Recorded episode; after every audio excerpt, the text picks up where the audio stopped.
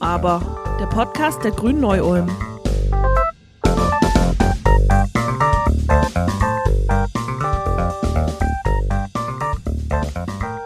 Liebe Nu Aberistas, heute ist die letzte Folge vor den Sommerferien und wir freuen uns, euch mit einem ganz besonderen Schmankerl verwöhnen zu dürfen.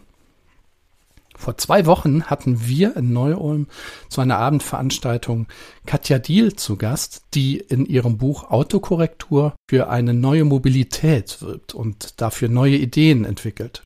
Im Anschluss gab es eine wunderbare Podiumsdiskussion, bei der Katja gemeinsam mit dem Ulmer Grünen Politiker Michael Jukow und Nico Kaltenbacher, dem Mitinitiator des Neu-Ulmer Ratentscheides, über Mobilität in sozusagen modernen Zeiten gestritten, diskutiert und lamentiert haben. Wir wünschen euch nun in der Folge viel Spaß an dem Zusammenschnitt. Es war eine wunderbare Diskussion und ich hoffe, ihr habt genauso viel Spaß daran wie wir. Ja, also auch erstmal von mir herzlich willkommen hier im schnuckeligen Theater Neu-Ulm. Natürlich herzlich willkommen, Katja. Schön, dass du den weiten Weg nach Neu-Ulm gefunden hast, im Schatten Ulms, aber wir kämpfen uns aus dem Schatten heraus. Herzlich willkommen auch an Michael und Nico, die ich dann auch gleich hier oben begrüßen darf. Ich würde gerne vielleicht so anfangen, dass ihr euch beide mal kurz vorstellt und sagt, wer seid ihr und warum haben wir euch eingeladen? Ja, also guten Abend. Mein Name ist Nico Kaltenbacher. Ich habe vor zwei Jahren mit Mitstreitern, wo zumindest zwei jetzt auch im Publikum sitzen, den Ratentscheid Neu-Ulm gegründet. Das heißt, das ist ein Bürgerentscheid nach bayerischem Vorbild. Gibt es nur in Bayern. Das ist Basisdemokratie pur. Wir müssen sechs Prozent aller Wahlberechtigten in Neu-Ulm mobilisieren, dass sie bei uns unterschreiben. Da sind wir auch fast schon dran. Und dann wird eine Wahl abgehalten mit den Punkten, die wir fordern. Und das Ergebnis ist dann einem Stadtratsbeschluss gleichgestellt. Das gibt es nur in Bayern in dieser tollen, ausgeprägten Form. Und wir hoffen, dass wir da demnächst erfolgreich sind. Und ich bin deswegen da, weil die Simone, Mitstreiterin, nicht kann. Schönen guten Abend, danke für die Einladung. Michael, ich darf äh, den Wahlkreis Ulm im Landtag von Baden-Württemberg vertreten. Seit vergangenen Jahr bin ich hier aber seit einem Vierteljahrhundert in der Region Grün aktiv. Deswegen würde ich sagen, zwei Drittel der Gesichter im, Saal sind mir bekannt. Schön, euch wiederzusehen, liebe Freundinnen und Freunde.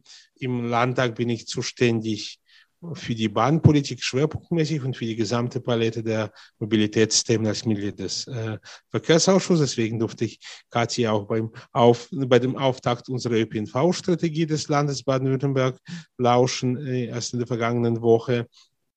Und davor war ich im Gemeinderat, jetzt auf der anderen Donauseite, auf der linken in Ulm. Und uns gelang es kurz vor meinem Abgang in Landtag auch einen Beschluss zu erwirken, dass bis 2025 der Radverkehr einen Anteil von 25 Prozent haben soll. Der Beschluss ist sehr erfreulich. An der Umsetzung hapert es derzeit, aber wir sind dran und ich sag mal, manchmal ist es auch so, dass die Radthemen, die in den Fach Abteilungen der Verwaltung inzwischen durchaus verankert sind, von ganz oben ausgebremst werden. Vielleicht verbessert sich das auch. Ja, ich möchte vielleicht, dass die Diskussion anfangen mit einer, mit einer Anekdote, die ich mitbringe. Und zwar erinnere ich mich an ein Gespräch mit einer Stadträtin aus Neu-Ulm. Es ging, da ging es gerade um den Haushalt und wo geben wir wie viel Geld aus. Und äh, natürlich wollte ich wissen, so geben wir denn Geld aus in Neu-Ulm, um einfach eine gescheite Fahrradinfrastruktur, die auch für Fahrradfahrende tatsächlich zufriedenstellend ist, geben wir da einfach mal auch Geld aus? Wie ist da der Plan? Wie schaut's aus? Sagt, ja, wir wollen, aber das Geld ist halt einfach nicht da. Und das war eine Stadträtin, von der ich weiß, sie, sie fährt selber viel Fahrrad, sie liebt das Fahrradfahren und setzt sich auch dafür ein. Dann habe ich gefragt, wie ist es denn mit den, mit, dem Auto, mit den Autos, mit den Straßen? Ja, das kostet auch unheimlich viel Geld, dafür haben wir halt auch nicht das Geld da, aber es muss ja gemacht werden. So, und dann dachte ich mir, hm, wenn für beides nicht das Geld da ist, aber man nimmt es dann trotzdem, dann merkt man ja auch an dem Mindset, die Priorisierung, dass das Fahrrad einfach nicht die gleiche Stellung hat, weil es dann nicht trotzdem gemacht wird, sondern es wird einfach nicht gemacht. Insofern das Mindset, also was kann man äh, tun, um diese Barrieren, die wir vielleicht im Kopf haben, abzubauen? Und dann würde ich vielleicht direkt mit dem ehemals Kommunalpolitiker anfangen. Sehr gerne. Ich setze aber auf die Anekdote noch was drauf. Was nämlich passiert, wenn man die Fahrradpolitik nur am Geld bemisst, ohne dieses Mindset zu ändern, dann wird es noch absurder. In Ulm hatten wir beim Hans- und Sophie Scholl-Gymnasium, den meisten wohl hier bekannt, einen Mangel an Fahrradplätzen. Und es ging darum, eine neue Fahrradabstellanlage zu bauen. Jetzt gab es zwei Möglichkeiten. Entweder man macht die alle in einer Ebene, das hieße aber auch ein paar Kfz-Stellplätze wegzunehmen. Kosten so 80.000 Euro. Oder man belässt die Kfz-Stellplätze, wo sie waren und macht einen Dreifachstapel Fahrradparkhaus, weil mehr Platz ist nicht da, kosten 600.000 Euro. Die autozentrierte Mehrheit im Gemeinderat hat es geschafft, diese 600.000 zu beschließen und das als Verbesserung für die Randinfrastruktur zu verkaufen. Jetzt kam zum Glück kurz danach eine Kommunalwahl mit einer veränderten Mehrheit. Wir konnten es mit einer Stimme Mehrheit wieder kippen. Das heißt, jetzt haben wir diese ebenerdigen Fahrradständer für einen Bruchteil der Kosten, könnt ihr euch gerade anschauen. Aber an diesem Beispiel will ich einfach zeigen, wenn das Mindset nicht stimmt, wird das Geld auch nicht sinnvoll ausgegeben. Und was man tun kann, um das zu ändern, genau das, was Katja tut, genau das, was viele von euch tun, täglich daran arbeiten. Durch Vorbild, Fahrrad selber nutzen, durch Gespräche und auch im Rahmen der Zugriffsmöglichkeiten, wenn er Verantwortung trägt, durch entsprechende Entscheidungen, schlicht und ergreifend. Und natürlich dadurch, dass man grüne und uns nahestehende Kräfte bei der Wahl nicht vergisst. Also jemand hat mal zu mir gesagt, ich mache so eine Art Aikido, also ich eine Kampfkunst, da arbeitest du nur mit der Kraft des Gegenübers. Also das ist was, wo jemand dich schlagen will meinetwegen und du machst irgendwas und lenkst es dann in die andere Richtung oder so. Und das ist was, was mir auch so Freude macht. Diese, es sind ja auch manchmal einfach Bullshit-Bingo. Also du kannst ja mal in manchen Diskussionen, wo ich so sitze, hätte ich am liebsten so einen Zettel und ich würde wahrscheinlich nach drei Minuten schon Bingo rufen, weil es ist technologieoffen, E-Fuels, alle mitnehmen. Ne? Also diese Sachen, wo ich auch manchmal so richtig denke, oh, ich werde jetzt kurz ohnmächtig und überspringen den Part. Aber man kann natürlich in solche Sachen auch reingehen und, und genau sowas auch umdrehen. Ne? Weil ehrlich gesagt, so eine Anekdote höre ich nicht das erste Mal. Also auch ich habe ja mal, als die Abwrackprimär wieder im Raum stand, ne, da habe ich gedacht, Männers, ihr geht jetzt nicht zu zehn in so einen Raum, beratschlagt fünf Jahre, was ihr machen wollt, um dann mit einer elf Jahre alten Idee rauszukommen, die damals schon nicht funktioniert hat. Und das ist, glaube ich, was, was gescheitert ist, auch wegen Zivilgesellschaft, weil wir richtig laut geworden sind und haben gesagt, nee, also das wird es jetzt nicht geben. Dann haben sie natürlich diese Hintertür mit der Mehrwertsteuer, wo, glaube ich, heute noch Sachbearbeiterinnen dabei sind, die Belege zu buchen, ähm, weil das war ja nicht fürs Auto, weil man hätte ja auch eine billigere Küche kaufen können, wurde mir dann gesagt. Also es sind auch so Sachen, wo ich sage, sagt doch wenigstens ehrlich, wofür ihr es macht. Aber da halt aufzustehen, ja, für die Wirtschaft, Schlüsselindustrie, da aufzustehen und zu sagen, nee, und da habe ich nämlich bei Twitter eine Umfrage reingestellt. Das waren 6000 Euro, die dann im Raum standen. Was würdest du dafür kaufen? Ein Auto, also ein elektrisches natürlich, ein Fahrrad, ein Roller oder ein Moped und nee, oder die Bahncard so. Und da haben ganz viele gesagt, krass, Katja, ich hinterfrage das gar nicht mehr. Also ich bin das so gewohnt, dass es in, in Krisensituationen immer was für die Autoindustrie gibt ich, ich bin gerade peinlich berührt, dass ich das gar nicht hinterfrage, sondern mich als Nicht-Autofahrer so dran gewöhnt habe, dass ich noch nicht mal wütend werde, sondern ich weiß heute, da gibt es immer Geld. Und da halt reinzugehen und aktiv nachzubohren und Dinge auch zu hinterfragen, das ist, glaube ich, auch ein bisschen die Kunst. Du hast vorher in deinen Buchlesung einen schönen Teil gebracht, wie du dir die Stadt der Zukunft vorstellst. Ja? Und ich glaube, das können wir alle unterschreiben. Das hätten wir gerne. Ja? Und die Frage ist aber, wie kommen wir dahin? Und ich glaube, also wir stehen jeden Samstag auf dem Markt in Neulm und reden mit den Menschen, ja, um ihnen die Unterschrift abzuluxen, damit wir endlich unsere zweieinhalbtausend haben. Ja. Und da gibt's ganz viele, die sind sehr positiv und ich fahre immer Fahrrad und ich habe zwar noch ein Auto, aber das benutze ich nicht. Dann gibt's aber auch ganz viele, die machen hitzige Diskussionen mit uns und da merkt man, wie die Unterschiede in der Gesellschaft sind. Also natürlich wie der gerade eben mit dem schwarzen Riesenteil, die gibt's, ja, die unterschreiben natürlich nicht. Und dann gibt's aber auch ganz viele, die sich durch die Radfahrer wieder bedroht sehen. Ja. Und letztendlich subsumiert sich das ganze Thema darauf, dass der öffentliche Raum nicht so verteilt ist, wie wir es gerne hätten, und zwar jeder Einzelne bereits heute. Ja. Und am Ende des Tages, wenn man sich dann ansieht, wenn man dann so nach Hause fährt und so links und rechts guckt, ja, das sind dann diese drei Prozent bewegten Autos. Nicht der rollende Verkehr ist das Problem, sondern der stehende Verkehr. Ja. Und dort haben die Städte eigentlich die große Chance, ja, über Geld und Wirkung tätig zu werden. Diesen Platz von den vielen Autos, die sind ja nicht mal schön, ja, wenn wir ganz ehrlich sind, ja, diesen Platz zu erschließen. Ja erschließen dahingehend, dass die parkenden Fahrzeuge wegkommen. Ja? Und das ist natürlich nicht von heute auf morgen zu machen. Ja, wir haben uns 70 Jahre, glaube ich, gebraucht, um die perfekten Autostädte hervorzubringen. Ja, und ich glaube, wir brauchen vielleicht nicht 70 Jahre, wir brauchen schon eine gewisse Zeit, um das zurückzudrängen. Das wird auch ganz sicherlich durch Veränderungen mit einer neuen Gesellschaft, mit einer neuen Generation stattfinden. Also meine Kinder sind überhaupt nicht autoaffin zum Beispiel. Ja hat sich verändert. Ja? Und ähm, deswegen denke ich, hat die Politik schon die Chance, über den Geldbeutel was zu machen. Ein oh, schönes Beispiel, genau.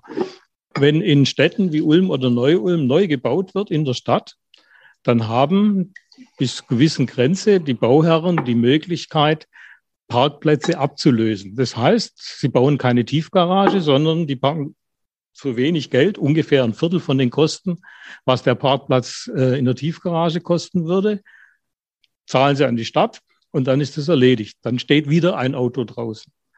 Noch extremer, wenn Sie denn dann eine bauen, können Sie mal reinschauen. Jeder einzelne von euch kann mal gucken in den Häusern, wo Tiefgaragen drin sind. Die sind zur Hälfte nicht belegt, weil die getrennt von den Wohnungen vermietet werden. Und es für die Leute billiger ist, es draußen hinzustellen, als drinnen reinzustellen. Und all die Dinge. Das sind Stellschrauben, die man nutzen könnte, um langsam aber sicher die Autos von den Straßen wegzubekommen. Ich würde im Kontext noch zwei Sachen ergänzen. Häufig wird gerade in der Debatte das Auto mit Fortschritt gleichgesetzt und allen, die das Auto kritisieren, entgegengehalten, wir seien fortschrittsfeindlich. Und in diesem Kontext paar Zahlen, die kein Geheimnis sind, aber selten kommen. Vor 500 Jahren hat die Menschheit in Westeuropa ein Drittel der von ihr beeinflussten Fläche, klar, es gab noch mehr Wälder, aber ein Drittel der von ihr beeinflussten Fläche für Mobilität verwendet, nämlich um Hafer, Heu und, wei und weiteres Pferdefutter anzubauen ein bisschen für die damals noch nicht allzu zahlreichen öffentlichen Wege. 500 Jahre später verwenden wir immer noch ein Drittel der von uns beeinflussten äh, Fläche für Mobilität. Das sind aber hauptsächlich Parkplätze für Stehzeuge, weil Fahrzeuge sind es nicht. Die meisten stehen 23 Stunden am Tag. Und wer diese fehlende Veränderung ernsthaft als Fortschritt zu verkaufen sucht, soll es sich bitte zweimal überlegen. Äh, du wirst es mir vielleicht nicht glauben, aber Menschen können sich das nicht vorstellen. Also es gibt auch Leute, die ein totales Problem haben, sich die Stadt ohne Autos vorzustellen. Das Schlimmste, was ich je gesehen habe, war vor drei, vier Wochen. Der Gräfe-Kiez in, in Berlin wird ja parkplatzfrei, sechs Monate. Es wird auch wissenschaftlich begleitet und das muss funktionieren. Weil wenn das nicht funktioniert und die Leute die Autos wieder zurückhaben wollen, dann brauchen wir gar nicht mehr diskutieren. Ein kleiner Junge, ich würde schätzen, der war so sechs, sieben Jahre alt, äh, wurde gefragt, wie er das findet und der hat fast geheult, weil er gesagt hat, wie sieht die Stadt denn aus, wenn die Autos alle weg sind? Weil er ist so aufgewachsen, dass da Autos stehen und er findet Autos wahrscheinlich auch gar nicht so schlecht. Ich habe in meinem Haus unten, also das Buch habe ich auf, auf den Briefkasten gestellt, alle haben das jetzt gelesen, diskutieren mit mir und brüllen mir manchmal auf dem Weg auch hinterher, bleib mal stehen. Unten im Haus äh, haben wir ein Ingenieurbüro und der hat mich angesprochen und meinte, ja, ich finde das total toll, was ich da mache. Er kriegt ja auch bei LinkedIn das alles mit und dass das jetzt auch mit dem Hass losgeht und so weiter. Aber was kommt denn dann? Und ich habe hab erst gar nicht, ich wusste gar nicht, was er meint. Ich so wie, was kommt denn dann? Ja, wenn die Autos weg sind. Der hat leere Parkplätze gesehen. Und ich so, Micha, das, also ich will ja nicht nur, dass die Autos raus sind, sondern da kommt Urban Gardening, da kommen Spielplätze, Bänke, da kommt vielleicht auch mal wieder, keine Ahnung, jemand, der, der irgendwas verkauft. Und dann irgendwann stieg er dann auch ein und hatte Ideen. Aber im ersten Moment hat er gedacht, Katja macht die Autos raus und dann, dann bleibt das so. Und das ist halt was, ein Freund von mir, Jan Kamensky, macht diese Visualisierung. Ich weiß nicht, ob ihr die kennt. Der war eigentlich Art Director beim FC St. Pauli, hat den Job drangehängt, hat sich selbstständig gemacht und macht jetzt quasi, nimmt die autogerechte Stadt und verwandelt sie zurück in eine Utopie, die ganz grün ist, wo Leute gehen. Ne, so, also so, so dass man auch Bilder hat im Kopf, so nach dem Motto, wo wollen wir denn eigentlich hin? Und das ist, glaube ich, auch nochmal etwas, was wir machen müssen. Visualisierung und den Leuten wirklich ähm, zeigen, dass es kein Verlust, sondern ein Gewinn ist. Weil im ersten Moment ist das natürlich der Verlust von einer kurzen Gehweite zum Auto. Weil sonst wird man ja auch nicht so achtmal um Block fahren, dass man vor dem eigenen Haus parkt. Und das sind halt Dinge, wo ich wirklich betroffen war, wie wenig wir noch träumen, wie wenig wir die Fantasie auch einmal mal laufen machen lassen. Und Jan geht auch immer so ein bisschen zu weit. Also da, da, das ist halt wirklich eine Utopie. Ne? Das ist, wird sich nicht zu 100 Prozent erfüllen, aber er macht das so kräftig, weil er sagt, sonst kriegen die Leute überhaupt diese, dieses Lustgefühl gar nicht. Und er will den Menschen helfen. Platz für die Menschen schaffen. Bei dem Stichwort ähm, muss ich an einen äh, Tweet an, von dir denken, weil wir auch gerade hier von Parkplätzen gesprochen haben. Ich glaube, ein Parkplatz ist ungefähr zwölf Quadratmeter groß, kostet überall unterschiedlich, aber sagen wir mal irgendwie 30 Euro oder sowas im Jahr, also geschenkt. Und du hattest die Idee, mal nachzurechnen, aber also Platz in der Stadt und Wohnraum sind ja ein sehr knappes Gut. Es ist ja eine sehr knappe Ressource. Wir alle, die hier in Ulm, Neu-Ulm und Umgebung wohnen, wissen, es ist super schwierig, eine Wohnung zu bekommen, die dann auch noch günstig ist. Das wäre ja dann also, ist mittlerweile fast utopisch. Gleichzeitig verschärmen wir diese Parkplätze und du hast einfach mal ausgerechnet, wenn man diese Fläche, die jetzt für 30 Euro im Jahr verkau äh, vermietet wird, hochrechnet auf, auf Wohnraum, wie viel, ich weiß nicht mehr genau, wie viel das war. Ähm in Hamburg wären es 450 Euro im Monat, weil es ist ungefähr auch ein Kinderzimmer und ich habe auch mal umgekehrt gerechnet. Dem Anwohnerparken, bei uns ist es krasse 50 Euro im Jahr, also kaum zu stemmen. Also das wird auch richtig was verändern. Da wäre meine, meine monatliche Miete 9 Euro. Wenn ein Wohnraum ein, ein Parkplatz, Parkplatz wäre. Ja. Mhm. ja, irrsinnig. Vielleicht noch was kurz aus Neu-Ulm, wo Nico bestimmt dann gleich was dazu sagen kann. Wir haben in Neu-Ulm an vielen Stellen kostenloses Parken bis zu 20 Minuten gehabt, glaube ich. Also jetzt sind es 15 Minuten, weil man einfach den Autofahrer nicht zu sehr, äh, zu viel aufbürden will. Danke. Und auf der anderen Seite das, das ist der Punkt, wo mich dann echt ärgert, wird, wird dann äh, an anderen Ecken gespart, wie jetzt beispielsweise hier an diesem Theater Neu-Ulm, wo die Förderungen deutlich gekürzt wurden und entsprechend gab es halt auch Protestkommentare von den BetreiberInnen auf Facebook und es ist schwierig nachzuvollziehen, wie man auf der einen Seite so das Geld an Dingen sparen möchte, wo eigentlich das Leben lebenswert machen. Auf der anderen Seite nimmt man den Autofahrern fünf Minuten kostenloses Parken weg, also unfassbar. Nico, dein Ratentscheid Neu-Ulm. Wird er Neu-Ulm zur fahrradfreundlichen Stadt machen? Also das denke ich nicht, ja, sondern wir können natürlich nur so ein punktuelle Forderungen stellen und dort, sage ich mal, eine Awareness vielleicht in der Stadt schaffen, dass man ein paar wichtige Dinge tut. Ich glaube, wir, wir wühlen schon ein bisschen auf in den Diskussionen, wo wir sind, mit den Menschen, wo wir sprechen, aber wir werden Neu nicht zur Vorzeigestadt machen. Das, denke ich, ist, da braucht man jemanden wie die Frau Hidalgo, die das von oben her steuert. Wenn wir zwingen, dann heißt es einfach, wir werden ein paar wenige punktuelle Verbesserungen machen können aber eigentlich muss es von oben her kommen, muss man klar sagen. Ja. Ich denke aber trotzdem, dass wir demnächst Wirbel machen werden. Und äh, insofern, es sind alle Ratentscheide bisher durchgegangen in Bayern. Warum soll unsere nicht durchgehen? Es ist alles relativ positiv. Ich möchte zu den Parkplätzen noch mal was sagen, weil das ist für mich ist der Schlüssel wirklich die Parkplätze, der ruhende Verkehr, dass dort der Platz geschaffen wird für alternative Fortbewegungsmöglichkeiten. Solange ein Tiefgaragenplatz zur Miete in einem Wohnhaus 60 Euro kostet, das sind, kann ich gar nicht ausrechnen, irgendwo 720 Euro im Jahr. Ja.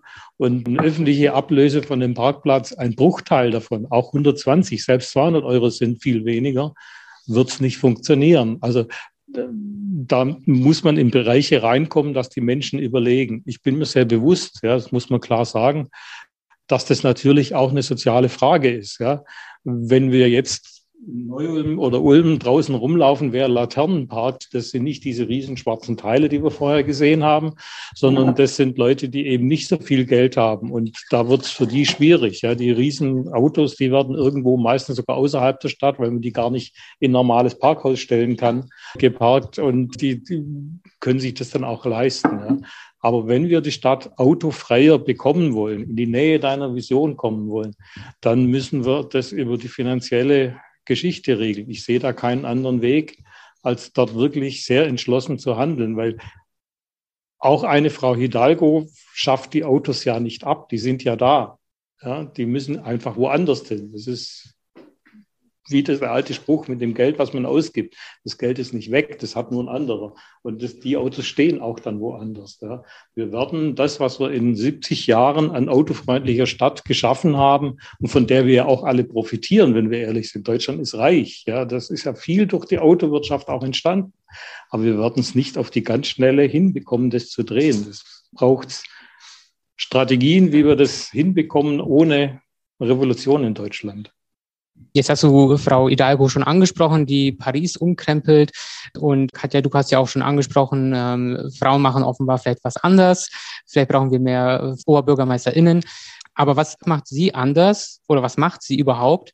Also macht sie einfach die Sachen nach dem Motto friss oder stirb oder weißt du, ob sie da irgendwie Aufklärungsarbeit leistet, die Dialoge geht? Also was macht sie, was wir hier nicht machen? Ja, ich glaube, sie ist halt eine Führungskraft. Weil als Führungskraft bist du immer unbeliebt. Wenn du wirklich eine gute Führungskraft bist, gibt es Phasen in deinem Leben, wo du gehasst wirst, weil du halt Ziele hast, die du verfolgst und dein, deine Leute dahin bringst, dass sie, dass sie es auch umsetzen. Ich finde halt total interessant, dass sie diesen äh, Professor für Robotik hat, der gar nichts mit Mobilität in dem Sinn zu tun hat, aber der guckt systemisch auf Dinge. Und da kann ich mir gut vorstellen, dass er manchmal vor so einem Plan von Paris steht und sagt, äh, wenn ich hier jetzt was verändere, was tut das eigentlich hier unten? Mhm. Ne? Also der, der Schmerz in Paris ist, glaube ich, ziemlich hoch gerade. Das ist natürlich bejubelt, was da passiert, aber das ist nicht unumstritten. Also im Gegenteil, sie wurde ja auch als äh, Präsidentschaftskandidatin, war sie ja bei 2,3 Prozent. Wobei ich glaube, das hatte auch damit zu tun, dass diese beiden Figuren, Macron und die Dame, da eine Rolle gespielt haben. Aber ich habe das Gefühl, ich darf ja äh, Leonore Gewess, bin ja im Beirat von Herrn Hermann und von Frau Gewessler, die Klimaschutzministerin von Österreich, und sie ist auch eine Führungskraft. Ein Beispiel. Klimaticket Österreich, also diese Flatrate, äh, da hat sie die Möglichkeit geschaffen, alles an Bus und Bahn in Österreich mit einem Preis zu bezahlen. Du hast dieses Ticket, da steht Klimaticket drauf. Du steigst einfach ein, so ähnlich wie das 9-Euro-Ticket, wo ja auch eine Barriere gefallen ist. Du musst dich nicht mit Ticketsystemen auseinandersetzen. Sie hat das gemacht, einmal für ganz Österreich, einmal für die Länder und auch für einen kleineren Bereich. Also du kannst ja auch auswählen. Du kriegst auch ein Seniorenticket und wenn jemand geringer verdient, gibt's auch nochmal einen anderen Preis. Sie hat das an einem Punkt X verkünden wollen und hat das auch getan, obwohl drei Landkreise noch nicht zugesagt hatten, dass sie in der Finanzierung dabei sind. Also hat gesagt, ich will dieses Ticket haben. Und wenn ihr nicht dabei seid, ist es okay, aber dann kriegt ihr den Shitstorm und nicht ich. Und die sind jetzt natürlich dabei. Natürlich ist es österreichweit. Und das meine ich. Äh, ich weiß nicht, wer von euch ähm, Volker Wissing bei der Verkündung seines Paketchens da, ne, drei Seiten Notfallplan ich habe das Video erst ohne ähm, Ton gesehen und habe gedacht, da steht jemand, der gerade überhaupt nicht aus seiner eigenen Überzeugung handelt, sondern irgendwas verlautbart. Also der war von der Körpersprache meiner Meinung nach nicht so lesbar, dass er hinter dem stand.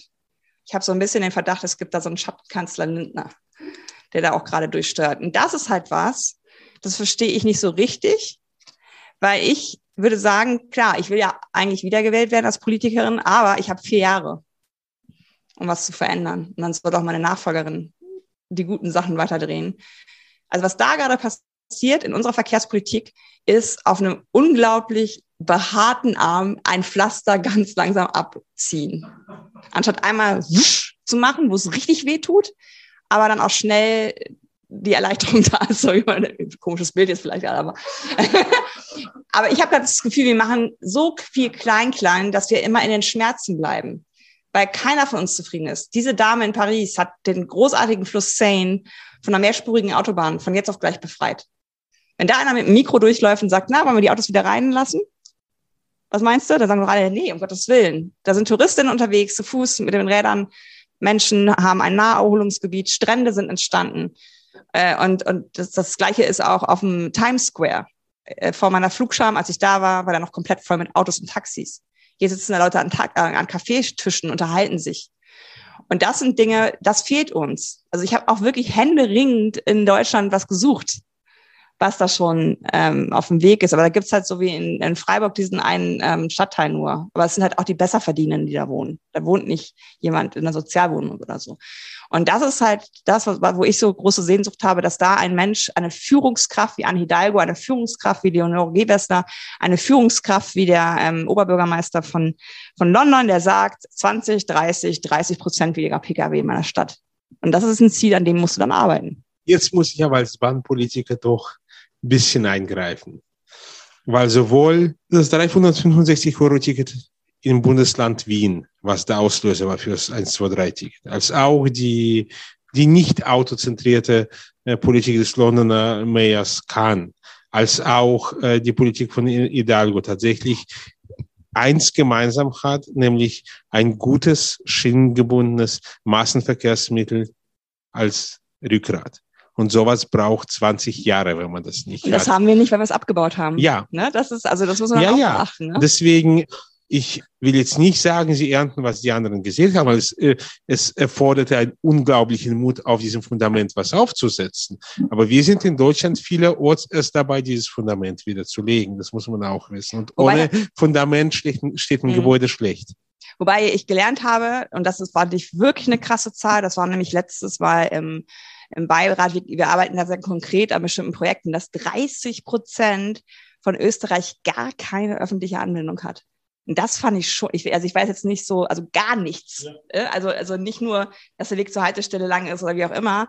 Ich habe jetzt gar keine Zahl gefunden für Deutschland, ob es so eine Prozentzahl gibt, aber das fand ich schon, schon krass. Also das ist schon auch was, natürlich sind da die Leute nicht zufrieden mit dem Klimaticket. Ja, kann man diese Infrastruktur denn überhaupt in angemessener Zeit wiederherstellen? Also ich habe äh, kürzlich gelesen, die Bahn hört jetzt auf, äh, ihre Bahnhöfe zu verkaufen, aber ist vielleicht zu spät, weil ich, wenn ich mich nicht irre, 70 bis 80 Prozent oder so der Gebäude sind schon verkauft. In Bayern, glaube ich, waren es um die 80 Prozent. Also, ähm, naja, Also ich, ich begrüße die Entscheidung total, aber ich muss sagen, Bahnhofsgebäude sind nicht meine erste Priorität, wenn ich an die Herausforderung in Bahnpolitik äh, denk, äh, denke. Bahnsteig und Dach reichen häufig auch aus. Hauptsache, da halten Züge. Und das ist das, wo die Ressourcen, wo die Ressourcen hinfließen sollen. will ich jetzt nicht ganz so stehen lassen, weil ich finde, schöne Bahnhöfe laden auch dazu ein, die Verkehrsmittel zu benutzen. Und wenn ich jetzt im Landkreis kenne ich ein paar Bahnhöfe, die schauen furchtbar aus. Ihr kennt sie vielleicht auch. Und da will ich auch gar nicht, gar nicht, also es lädt mich nicht ein. Also ich glaube, das, ja, es ist nicht oberste Priorität, ja, das stimmt. Aber es ist halt nicht, nicht ganz so unwichtig. Im, ihr dürft auch nicht vergessen, es können ja wieder Nahversorgungszentren entstehen in solchen Bahn, Bahnhöfen. Ne? Weil wa- was ja auch fehlt, ist ja tatsächlich dieser erste Punkt, Wege vermeiden oder verkürzen. Und da ist im ländlichen Raum natürlich durch das Auto ist, ist die Strecke länger geworden, aber nicht die Anzahl der Wege. Das sind immer noch drei bis vier am, am Tag. Und ich glaube da, und das war heute auch es war, also heute hatte ich so also diese Podcast-Folge, die hat mir so viel Hoffnung gegeben, ähm, weil der war ja der Herr Geschäftsführer Taxi- und Mietwagenverband, die wollen jetzt mit dem ÖPNV zusammen in den ländlichen Raum gehen. Weil Taxiunternehmen sind ja auch überall. Und es genügt eigentlich, dass sie ein Tablet dabei haben, wo ein Algorithmus äh, läuft, so nach dem Motto, jetzt kommt mal eine Schwachlastzeit, alle Diabetes und keine Ahnung was, ne, die, die, oder Dialysepatienten vielmehr. Das sind ja diese festen Fahrten, die die auf dem Land haben. Da kann dann dieses Ding anschalten und ähm, als On-Demand-Bus sozusagen funktionieren. Und das war vor, äh, in der Zeit, wo ich in den Verkehrsunternehmen tätig war, das war, die waren sich spinnefeind. Also Taxiunternehmen und Verkehrsunternehmen, das, das war richtig, richtig schlimm. Und dass solche Sachen jetzt passieren, weil die durch so eine Uber-Geschichte auch merken, wow, da kommen jetzt so Sachen, mit denen müssen wir uns auseinandersetzen und wir müssen auch vielleicht andere Angebote machen. Also ich glaube, genau wie du, dass es zu lange dauert, jetzt Schienen zu legen oder so, aber diesen Lückenschluss auf dem Land, Land den können wir durch solche digitalen Lösungen, glaube ich, schon schneller schaffen. Und das ist, wenn ich es ergänzen darf, eine Frage der, der Entschlossenheit. Die wenigsten werden es wissen, aber vor 14 Jahren hat man in Ulmer Stadtteilen Meringen und Leer zum ersten Mal tatsächlich eine koordinierte Rufbus, Taxi, Bus-Kombi getestet. Und das hat auch gut funktioniert. Nur hat, war damals dieser Gedanke noch nicht gefragt. Deswegen hatte dieser erfolgreiche Pilotbetrieb überhaupt keine Konsequenzen. Also ich glaube, ähm, wir diskutieren gerade über die Bahn. Ich glaube auch, dass die Bahnhöfe jetzt nicht erste Priorität sind. Ich glaube, wenn wir über die Bahn sprechen, müssen wir viel mehr über den Güterverkehr sprechen. Weil der ja uns auch überall belastet, wenn es mit LKWs gemacht wird. Ich glaube, dann sind wir auch wieder bei Bauprojekten und dann sind auch die Bahnhöfe nicht so wichtig. Und die Führungskraft, ob die Dame jetzt Hidalgo heißt oder irgendjemand anderes in Augsburg, ist, glaube ich, auch eine Dame und da tut sich relativ viel. Ich würde es mal mit den Worten von Hagar sagen, der gefragt wurde bei, ich weiß gar nicht mehr bei was, ja, warum er das oder jenes tut. Und dann hat er einfach nur geantwortet, Wille. Und ich glaube, das ist das Entscheidende, ja. Also der Wille. Und äh, da würde ich mir wünschen, von unserer Oberbürgermeisterin, aber auch vom, vom Ulmer Bürgermeister und von jedem Bürgermeister, diesen Willen zu zeigen. Ja, und ich denke, der Wille zu zeigen sind immer Leuchtturmprojekte, mit denen man klar signalisiert, das ist meine Richtung, da will ich hin. Und solange die Leuchtturmprojekte nicht sichtbar sind, kenne ich auch die, die wirklich tiefe Haltung der jeweiligen Führungskraft oder obersten Politiker nicht. Ja? Und da mangelt es, glaube ich, gewaltig bei uns. So, jetzt aber Fragen. Ich weiß nicht, welche Hand zuerst hochgegangen ist. Ich glaube, hier vorne. Kann ich dir auf halbem Wege entgegenkommen? Ich fand es interessant mit der Visualisierung von den zukünftigen Städten, wie das ausschauen könnte. Weil für mich ist die Hauptfrage der Mindset-Change, die wir vorhin gesagt haben, bei den Politikern, der gilt für alle eigentlich. Der gilt auch für den Fahrer, den Autofahrer, der am Samstagmorgen die 100 Meter zum Bäcker fährt. Und wie kann man diesen, diesen Gedankenänderung eigentlich herbeiführen? Wie kann ich die Leute dazu bringen, ihre Behäbigkeit aufzugeben und neu Sachen anzunehmen. Ich glaube, sowas wie die Visualisierung wäre so ein erster Ansatz. Aber was geht sonst noch? Das stelle die Frage stelle ich mir schon. Niemand von uns hat einen Zauberstab, weil sonst hätten, hätte sie oder er ihn schon gezückt. Aber wenn man das, sich das Ziel vornimmt, den Mind Change zu bewirken und einfach beharrlich draufschaut, was könnte man bei der jeweils anstehenden Entscheidung, im jeweils anstehenden Politikfeld tun. Da kommt einiges zusammen. Um, um ein kleines Beispiel zu, zu machen, trotz der eher schwierigen Haushaltslage haben wir jetzt für die Polizei einen zweiten LKW für, für die Fahrsicherheits Fahrradsicherheitstraining, also nicht nur ein LKW, sondern auch die Fahrräder dafür, äh, angeschafft hat äh, und damit die Kapazität verdoppelt, weil es bisher ein Randphänomen ist. Aber wenn man es schon an Grundschulen richtig anpackt, wirkt es. Es ist natürlich auch die Frage, äh, des gesamte Komplex öffentlicher Verkehr, Tarifqualität etc.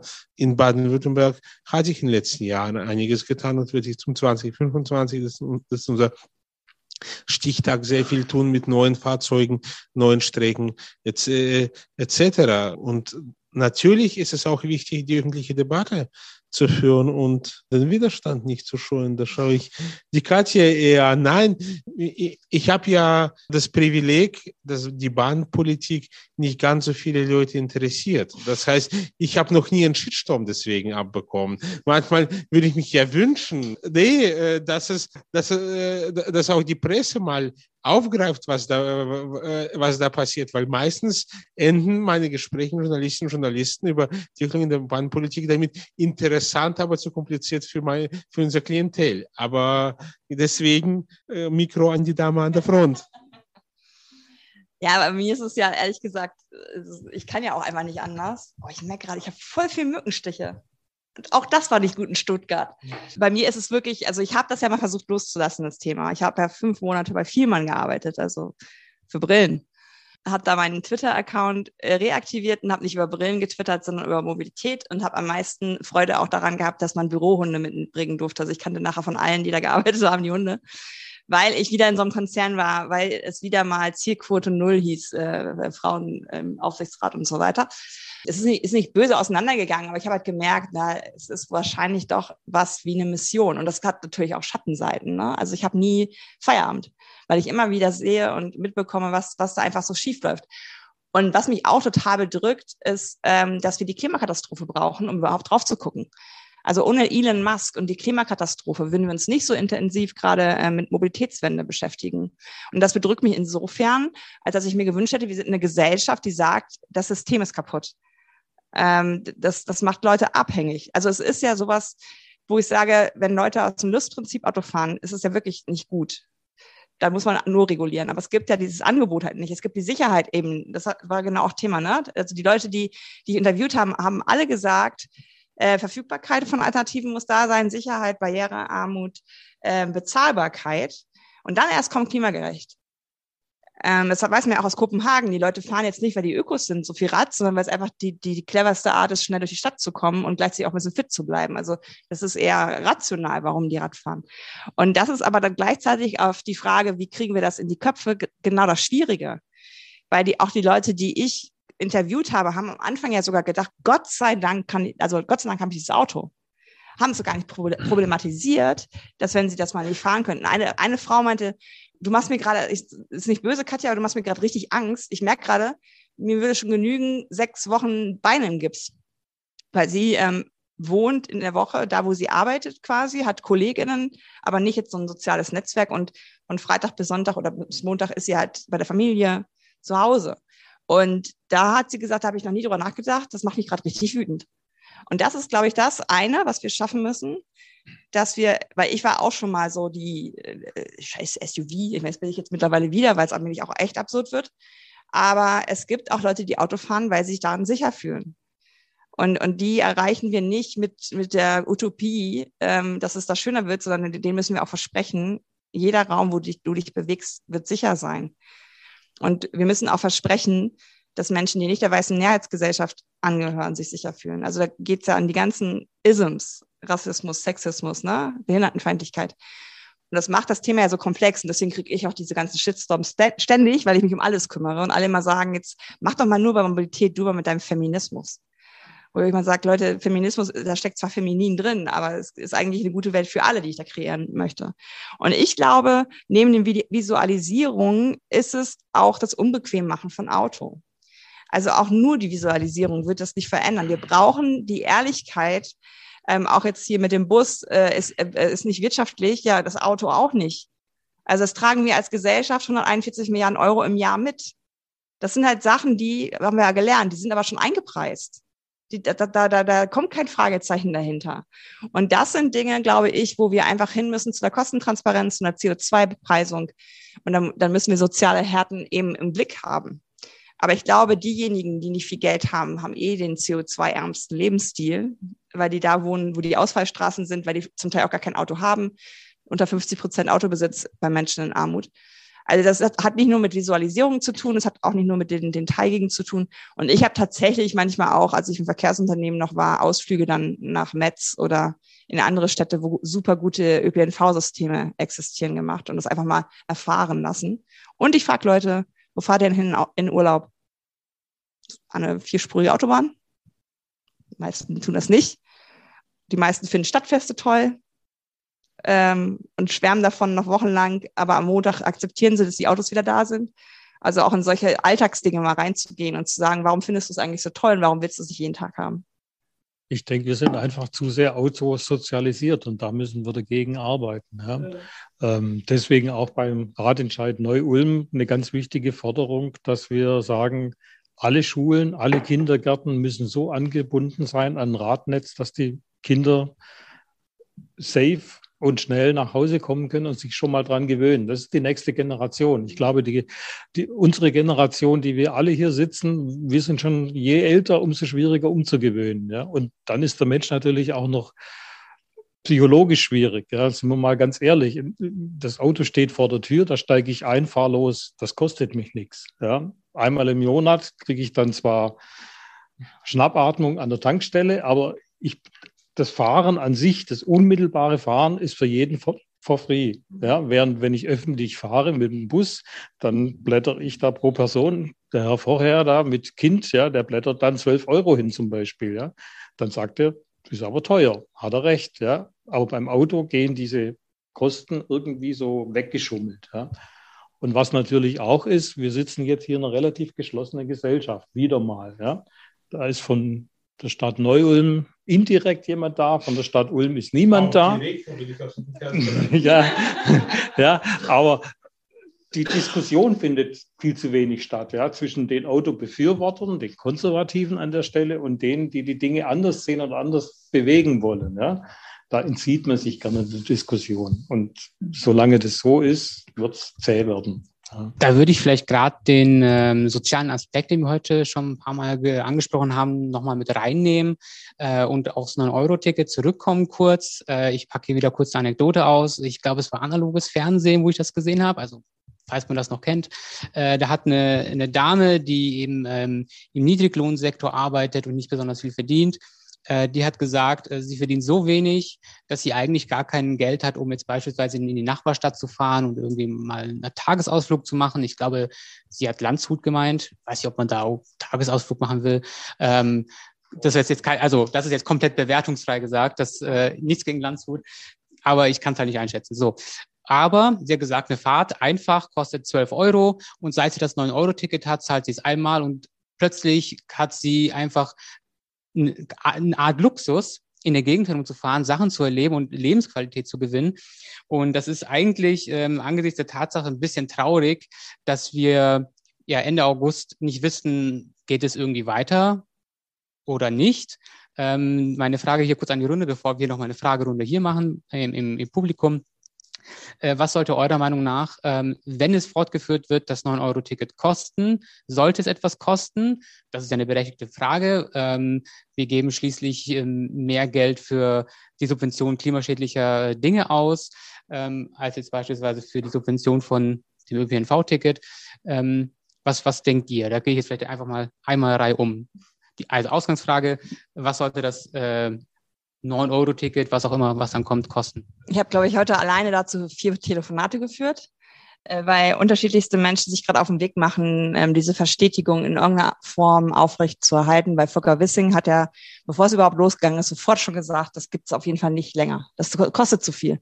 Dabei ist das billiger als der Tankrabatt. Also es ist, äh, auch das ist so, wo ich so denke, das ist 300 Millionen, also das ist, ist, ist so eine Verschiebung auch von Wahrnehmung, manchmal habe ich das Gefühl. Aber ich merke auch, äh, dass die Wertschätzung von ÖPNV dabei nicht verloren gehen darf. Also das Klimaticket zu nennen in Österreich ist clever, finde ich. Weil wir brauchen das ja nicht, dass die Leute jetzt billig fahren können, sondern sie brauchen, dass die Leute umweltfreundlicher fahren. Mhm. Weil wir im Verkehrsbereich schon wieder äh, die Ziele äh, überrissen haben. Und das ist was, finde ich, da muss man ans Wording erstens dran. Dann ist sowas äh, 365 Euro Ticket in Wien. Da gibt es eine Studie, ähm, die ich begleitet habe, zumindest kommunikativ von Civity, äh, das ist eine Beratung in, in Hamburg. Da ist nicht das 365 Euro ausschlaggebend, sondern was wir eben auch schon hatten, ein gutes Angebot. Also das müssen wir auch in, in Betracht ziehen, dass wir das nicht singulär denken können. Nicht, dass uns dann nachher diese Maßnahme des Klimatickets so viel Geld kostet, dass wir den Ausbau nicht mehr schaffen. Ne? Und die, Gespräche heute gingen darum, ähm, ja, was fordern wir denn jetzt, die, die wir es wollen, dass es weitergeht? Und ich habe gesagt, es braucht auf jeden Fall eben nicht das Gießkannenprinzip, sondern schon so ein bisschen nach Österreich blicken, dass Menschen, die weniger verdienen, auch weniger bezahlen und die, die sich das leisten können, äh, in Solidarität mit den Niedrigverdienenden vielleicht auch mehr bezahlen. Also vielleicht, vielleicht kann man das auch einkommensabhängig machen, ich weiß es nicht. Aber ich fände es jetzt schlimm, wenn das einfach so über einen Kamm geschoren wird. Aber nur, dass ihr euch das vorstellen könnt, Menschen, die Hartz IV beziehen, haben 40 Euro für Mobilität im Monat. Und das finde ich immer wieder in, in, in, in Relation dazu, wie oft wir sagen, die müssen weiter Auto fahren. Also wir wissen alle, dass ein Auto nicht mit 40 Euro im Monat zu bezahlen ist. Das geht nicht. Und deswegen brauchen wir die Alternativen. Wir müssen einen Ausbau haben. Wir müssen clevere Lösungen im ländlichen Raum auch haben, dass zumindest zwei, dritt, viertwagen vielleicht obsoleter werden. Äh, und da wären wir schon Interesse daran, dass wir nicht über nur ein tarifliches Angebot sprechen, was ich wichtig finde, weil ich kenne diese Geschichten auch, dass Leute nur durch das 9-Euro-Ticket, zum Teil sogar auch Teenager, denen das Schülerferienticket zu teuer ist, sind in den Zügen. Meine erste Fahrt war übrigens mit Punks von Sylt. Ich bin da sehr stolz drauf. Die bestellen sich mittlerweile per Amazon Bier. Also habe hab ich jetzt gelernt. Und die sind äh, von Sylt äh, wieder runter, weil es war denen zu kalt. Aber es waren auch sehr junge Punks, also noch nicht die Altpunks. Aber die sind achtmal umgestiegen. Die kamen von Heidelberg. Ne? Also wir haben das mega als Ausflug begriffen und haben sofort, ohne dass sie wussten, wer ich bin, äh, weißt du schon mal Sylt, da fahren voll dicke Karren rum, die Leute bringen, bringen ihre Autos mit dem Zug mit, sind die blöd? Ich so, ja.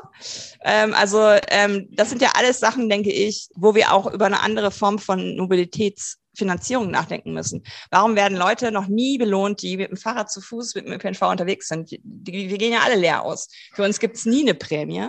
Das wird einfach auf uns gebaut, dass wir halt uns aus dem Weg machen.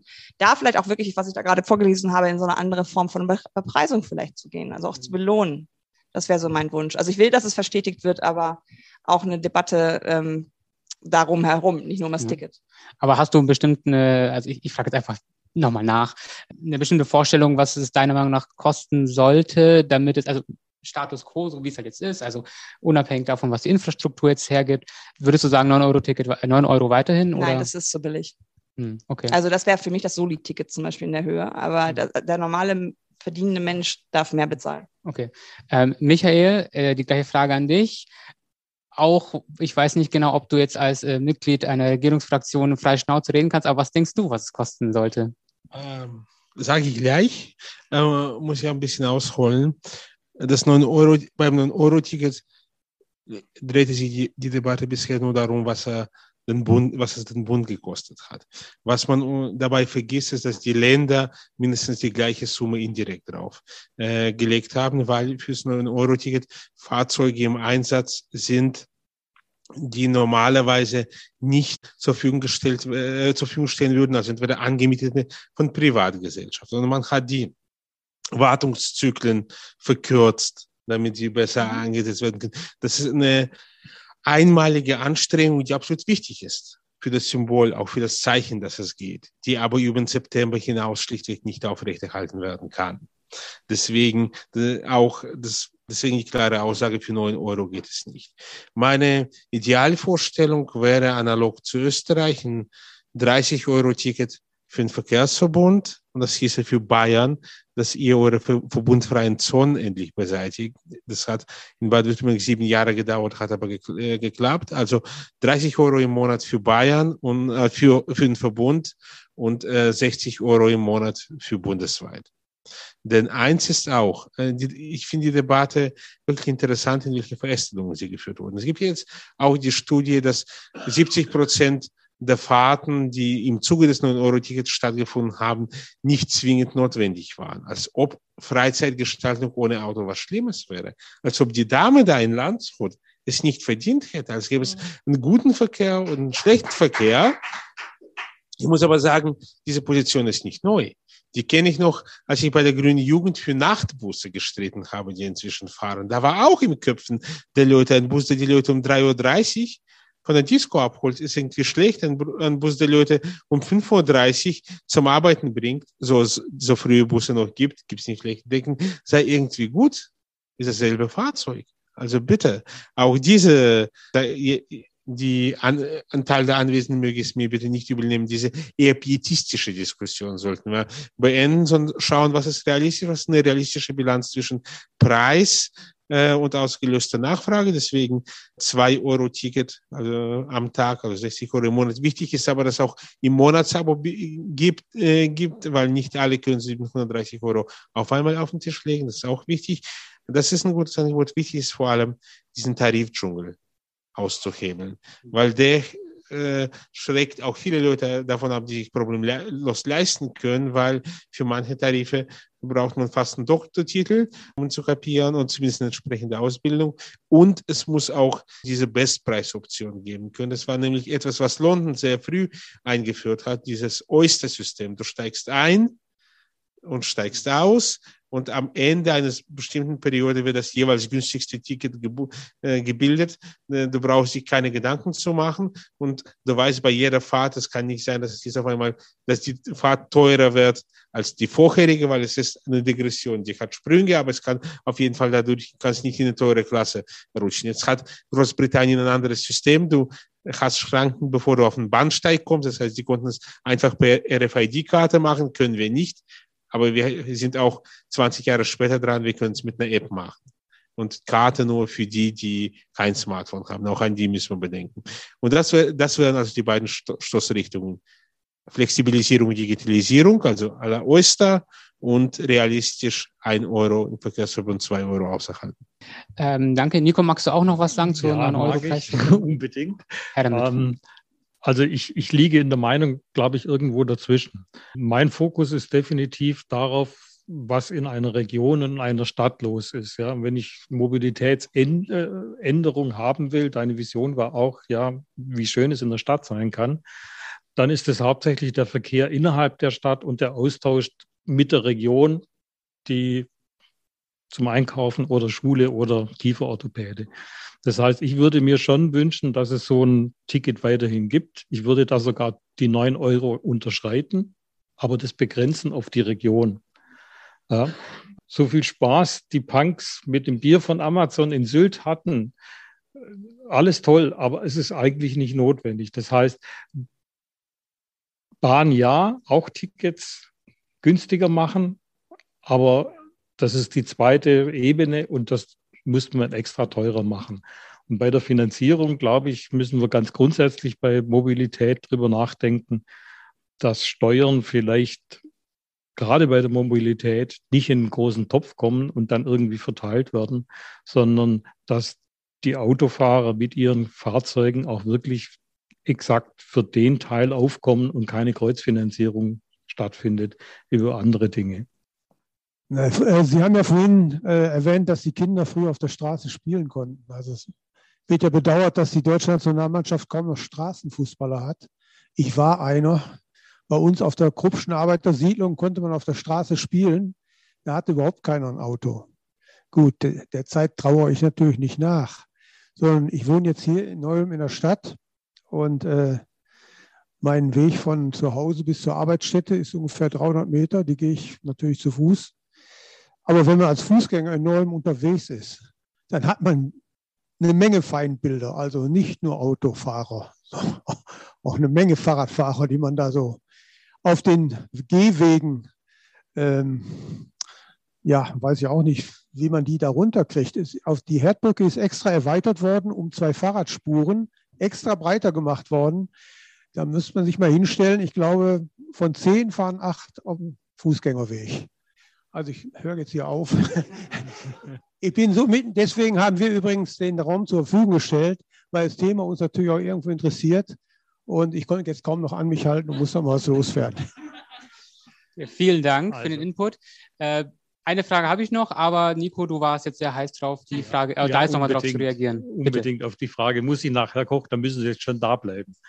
Wenn ich antworte, müssen Sie jetzt schon da bleiben, bitte. Aber sagen Sie nicht, dass da keine über Widerstand fahren. Nein, nein, nein, natürlich. Ich gebe Ihnen ja vollkommen recht. Das ist das, was ich an Diskussionen jede Woche, jeden Samstag auf dem Markt habe. Sie haben mich schon oft gesehen, ich habe Sie auch gesehen.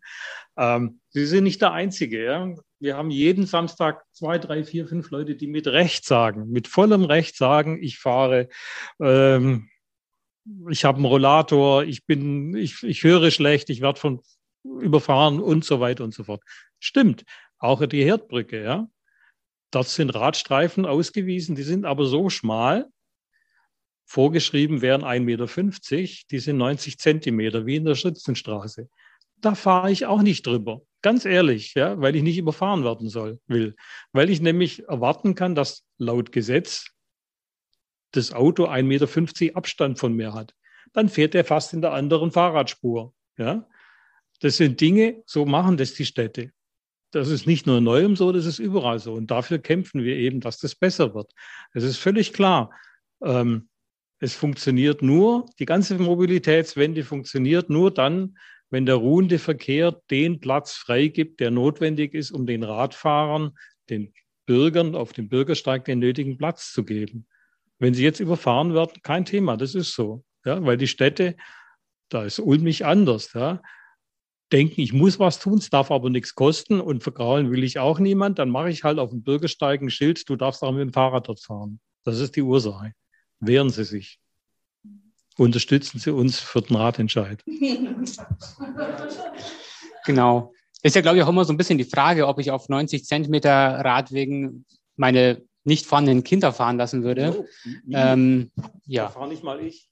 Ja. ja. Vielleicht hätte ich Gast sein sollen, wäre ich jetzt äh, auch äh, Business Class gesessen und nicht Holzklasse. Ähm, aber anderes Thema. Eine Frage haben wir noch. Äh, was mir hier noch ein bisschen gefehlt hat heute, waren noch andere Aspekte. Also wir haben jetzt uns viel über Fakten unterhalten. Ähm, aber quasi die Rolle der Stadt ist zu einem Teil auch, dass die Leute reinkommen zum Arbeiten, dass sie sie abends wieder verlassen, dass die Leute reinkommen für eben Facharztbesuche oder für Hochschulwesen, für was auch immer. Äh, ob sich das nicht auch mal ändern müsste, weil was wir jetzt auch hier in der Region noch sehen, die Leute ziehen ja auch wieder raus, die wollen ja nicht hier leben. Sie nutzen natürlich die ganze Struktur, weil sie woanders nicht da ist. Aber was kann man noch in der Gesellschaft äh, oder in der Gestaltung ändern, damit man halt auch den Verkehr nochmal irgendwie anders durchdenkt, anders strukturiert? ein sehr wichtiger Punkt, nicht, nicht so sehr primär Verkehr, nicht mal primär verkehrlich, sondern wir haben ja das Problem mit nach wie vor, trotz Corona, trotz, trotz auch der absichtlichen Wirtschaftskrise, mit nach wie vor steigenden Wohnungskosten in den großen Städten. Und wir werden das Problem nur dann lösen, wenn es für, die, für Menschen aus dem ländlicheren Bereich die Möglichkeit geben, die Dienstleistung äh, im urbanen Zentrum gut zu erreichen, äh, ohne umziehen zu müssen. Weil wir haben einerseits einen Auftrag für gleichwertige Lebensverhältnisse zu sorgen. Gerade Baden-Württemberg nimmt sehr ernst, bei uns ist der ländliche Raum lebenswert. Aber das heißt nicht, dass wir bestimmte Dienstleistungen überall vor Ort anbieten können. Das geht ja schlicht nicht. Wir können nicht 500 Mini-Hochschulen im Land eröffnen. Und da ist das A und O der gute öffentliche Verkehr auch Fahrrad, äh, auch Radschnellwege, ja, aber vor allem öffentlicher Verkehr, Verkehr, weil nur damit kriegen wir die Menge an Menschen in der gegebenen Zeit äh, durch. Und das Rückgrat des öffentlichen Verkehrs wird auch auf absehbare Zeit die Schiene bleiben. Und was wir dafür brauchen, ist simpel. Wir brauchen Geld, Entschlossenheit und Zeit. Wille. Und ja, Entschlossenheit. Also ich glaube auch, dass ganz viel ähm, Magie in, äh, bei den ArbeitgeberInnen noch liegt, Dienstwagen abzuschaffen und Mobilitätsbudget für alle weil ähm, Menschen, die eh gut verdienen, ähm, nochmal so eine dicke Karre und da ist statistisch erwiesen, dass die zu groß gekauft wird. Also Menschen, die einen Dienstwagen haben, neigen dazu, was zu nehmen, was sie privat nie kaufen würden. Dann haben sie eine Tankkarte, also sind auch komplett entkoppelt von den Kosten und den CO2-Ausstoß, den sie machen. Aber da habe ich jetzt ähm, verschiedene Sachen begleiten können mit diesem Dienstrad-Leasing. Das war ja heute auch schon mal Thema. Ähm, allein bei der Bahn haben das, glaube ich, schon 30.000 Menschen mittlerweile. Und da habe ich Leute kennengelernt, die die Waggons säubern. Und das sind ist jetzt keine Magie, da zu denken, das sind wahrscheinlich nicht so gut bezahlte Jobs. Der Herr hatte ganz spitz berechnet, ähm, wenn er sich jetzt ein E-Bike anschafft, äh, das Auto abschafft und das Fitness-Abo abschafft, kommt er sogar mit noch, noch mehr Geld raus. Und der fährt 25 Kilometer am Tag und sagt, ich bin abends entspannter zu Hause, äh, ich fühle mich fitter und, und es hat für mich einfach wirklich eine Wertschätzung durch den Arbeitgeber gegeben, dass auch ich partizipieren kann an solchen Benefits, die es da gibt. Und das ist natürlich was, was ich mir von einem Wissing auch gewünscht hätte, in diese klimaschädlichen Autosubventionen mal reinzugucken. Ne? Dienstwagenprivileg, diese Privileg, Pendlerscheu, warum haben wir eine Pendlerpauschale und keine Mietenpauschale? Wenn wir Mieten bezuschussen, würden die Leute vielleicht auch wieder in der Stadt wohnen können. Also einfach mal ganz verrückt denken oder so. Ne? Mal ganz quer denken, darf man nicht mehr sagen, aber ähm, tun sollte man es trotzdem. Und das ist was, wo ich, wo ich mich wundere, dass das noch nicht viel proaktiver passiert. Andererseits ist das Steuersystem aber auch so kompliziert, äh, wenn man das anders abbilden will, dass es wirklich schwierig ist. Im Buch ist auch die Anekdote, dass ich einen Dienstwagen abgelehnt habe und damit ein Stadtwerk lahmgelegt habe, weil ich die erste war, die es gemacht hat als Abteilungsleiterin. Und äh, ich habe am Ende nichts gekriegt. Also ich hatte keinen Wagen und ich, die Bank hat 100, die ich haben wollte, das war steuerlich nicht abbildbar. Habe mich zum Gespött meiner Herren äh, gemacht da. Ähm, ich, ich bin mir auch nicht sicher, wenn ich die ganzen Komplikationen geahnt hätte, ob ich es damals gemacht hätte. Aber naja, so war es dann halt. Aber da müssen wir ran das, das, das ist deswegen auch dieses Gieß, Gießkannenprinzip. Das darf nicht sein. Wir müssen, wenn wir doch so adressieren, es muss sozial gerecht sein, dann sollten wir es auch sozial gerecht machen. Und das heißt dann aber, dass die verzichten, die gut verdienen. Die sollen sich ihr Auto gerne kaufen, aber vom eigenen Geld. Zum Thema sozial gerecht muss ich doch auch mit einer ernüchternde Anekdote kommen, das ist allgemein bekannt, das verrate ich nie. Äh, also es ist öffentlich, aber nicht allgemein bekannt soll es aber werden. Wir haben in Baden-Württemberg das, das Jobbike-Programm eingeführt. Wir haben es bei den Beamteten, Bediensteten des Landes, nicht aber bei den Angestellten. Weil bei den Angestellten ist es mitbestimmungspflichtig und der Gesamtpersonalrat blockiert es seit drei Jahren. Er will es nicht. Bei den Beamten können wir es einfach anordnen. Das ist niemandem zu vermitteln, gerade bei den Uniklinikas, wo wirklich Beamte und Angestellte nebeneinander schaffen, warum die einen Kredit kriegen, die anderen nicht. Aber nicht mal das hat dann mein württembergischen Gesamtpersonalrat überzeugt. Also da ist auch noch viel Arbeit zu machen. Ein Kampf gegen die Mühlen. aber äh, wir haben hier drei ganz äh, engagierte Leute hier, die auf ihre ganz eigene Weise äh, sehr viel tun, um äh, diese Utopie, diese Verkehrswende voranzutreiben und hoffentlich in eine in lebenswertere Städte dann auch äh, verwandeln. Also ihr habt bestimmt auch schon auf die Uhr geguckt. Wir neigen uns dem Ende zu, beziehungsweise wir sind am Ende. Nicht nervlich, aber zeitlich sind wir am Ende. Und äh, insofern ähm, möchte ich jetzt auch dann einfach so die Diskussion für äh, beenden im Prinzip. Also herzlichen Dank an euch dreien, an ähm, äh, Katja, dass du hier, wie gesagt, nach Neuem gekommen bist, dass du uns hier den Input gegeben hast, Denkanstöße. Äh, ich meine, das ist jetzt hier auch ein, ein affines Publikum, aber vielleicht gab es trotzdem noch mal ein paar Inspirationen und äh, Änderungen im Mindset sozusagen, Michael, vielen Dank auch an dich, dass du über die Donau gekommen bist und natürlich auch dein Engagement im, im Baden-Württemberg. Ich weiß, du machst da sehr viel und bin gespannt, was, was wir noch so neidisch von Bayern rüber gucken dürfen. Und auch an Nico, herzlichen Dank an dich, dass du heute hier warst und Genau, äh, er, er meldet sich schon, er möchte noch gleich was sagen, kann er, ähm, dass du rüberkommen bist ähm, und äh, auch über den Ratentscheid Neu gesprochen hast. Und jetzt kriegst du noch mal eine Minute. Also Ratentscheid Neu-Ulm, ich wollte noch kurz berichten. Wir sind, äh, wir sehen die schwarz-weiße Fahne, was unsere Unterschriften anbetrifft. Wir machen aber noch ein bisschen weiter, weil dank Corona geht es ja jetzt schon das zweite Jahr und wir fürchten, dass der eine oder andere weggezogen sein könnte oder hm, was keiner will, nicht mehr lebt. Ähm, nichtsdestotrotz, wir sind in der Endkurve und werden, denke ich, relativ bald jetzt dann im Rathaus einreichen können. Wer hier im Raum ist und noch nicht unterschrieben hat und Neu-Ulmer ist, man muss im Weilerverzeichnis eingetragen sein, der kann unterschreiben. Wir haben zwei Herren im Publikum, die Prospekte und Unterschriftslisten verteilen. Ähm, wir brauchen auch noch Hilfe in der Endphase. Da auch die Bitte, wer mitmachen will, helft uns. Wir sind ein kleines Team, haben jetzt alles gestemmt. Aber wenn es in die Wahlphase reingeht, dann haben wir nochmal Arbeit, strukturell und auch denkend. Da ist jede Hilfe willkommen. In dem Sinne, danke. Danke dir und wir machen es anders.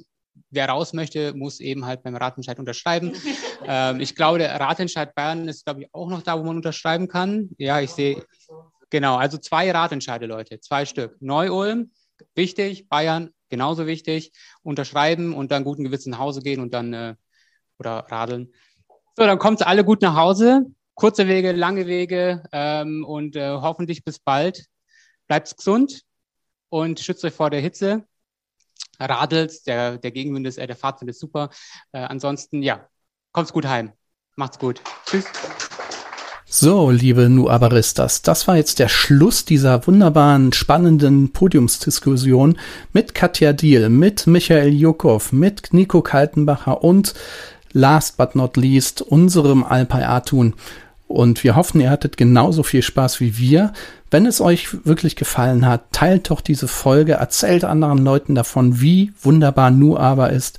Wir gehen jetzt in die Sommerpause.